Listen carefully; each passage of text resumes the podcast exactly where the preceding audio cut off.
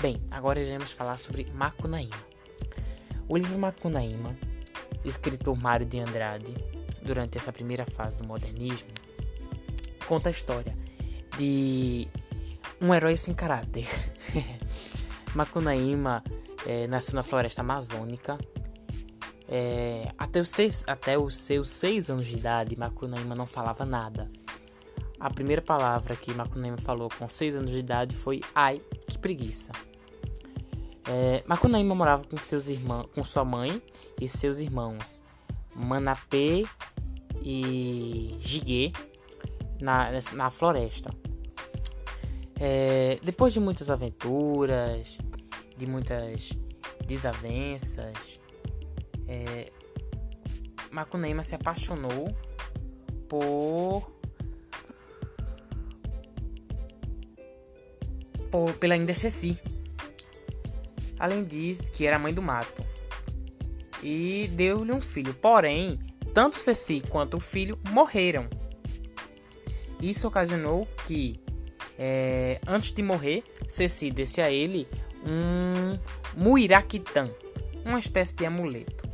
Porém, Macunaíma perdeu esse Muiraquitã e acabou indo parar em São Paulo, junto com seus irmãos, para recuperar esse objeto, que estava com Vinceslau Pietro Pietra, o gigante de Piamã. Mas o índio acabou derrotando o gigante e acabou recuperando o Muiraquitã. Porém, ele acabou perdendo o Muiraquitã novamente acabaram fazendo uma viagem pelo Brasil, é, com muitas outras aventuras.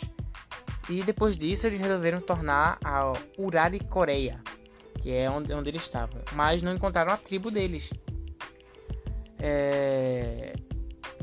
Depois disso, depois seus irmãos morreram e, e Macunaíma ficou sozinho e por um belo dia ele resolveu se refrescar num lago e acabou seduzido pela mãe d'água e não conseguiu se apoiar, não conseguiu sobreviver pela, na água e acabou morrendo.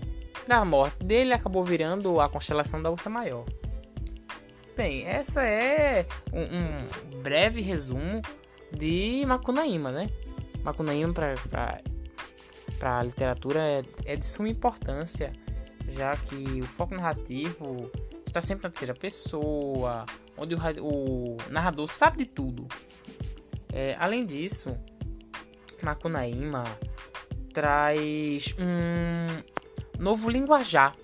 Ele observa, ele não na sua escrita, para quem lê o livro, ele não usa pontos, não usa vírgulas, ele fala de uma maneira bem coloquial, bem diferente dos outros livros da época que usavam eram cheios de regras, cheios de pontuações, acentuações e tudo mais.